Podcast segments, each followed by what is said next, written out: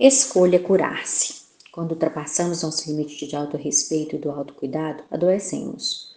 Nossas emoções e sentimentos precisam ser identificados e nomeados. Nosso corpo, não suportando o peso interno da negação da dor emocional, se revolta com toda a sua força.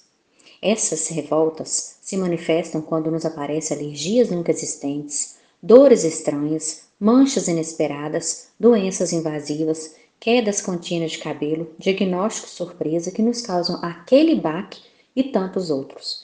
Ignoramos os sintomas, não nos perguntando o que seria aquilo em nosso corpo, o que deixamos de perceber, sentir e olhar.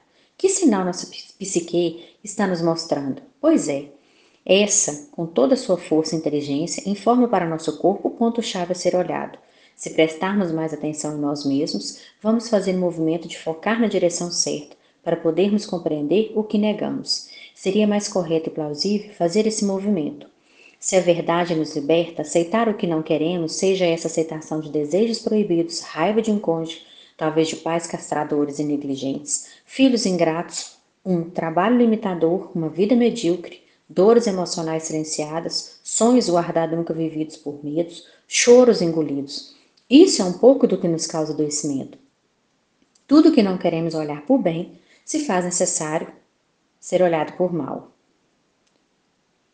Nossa alma se liberta pelo amor, pela fé e pela aceitação. É preciso fazer o um movimento da cura.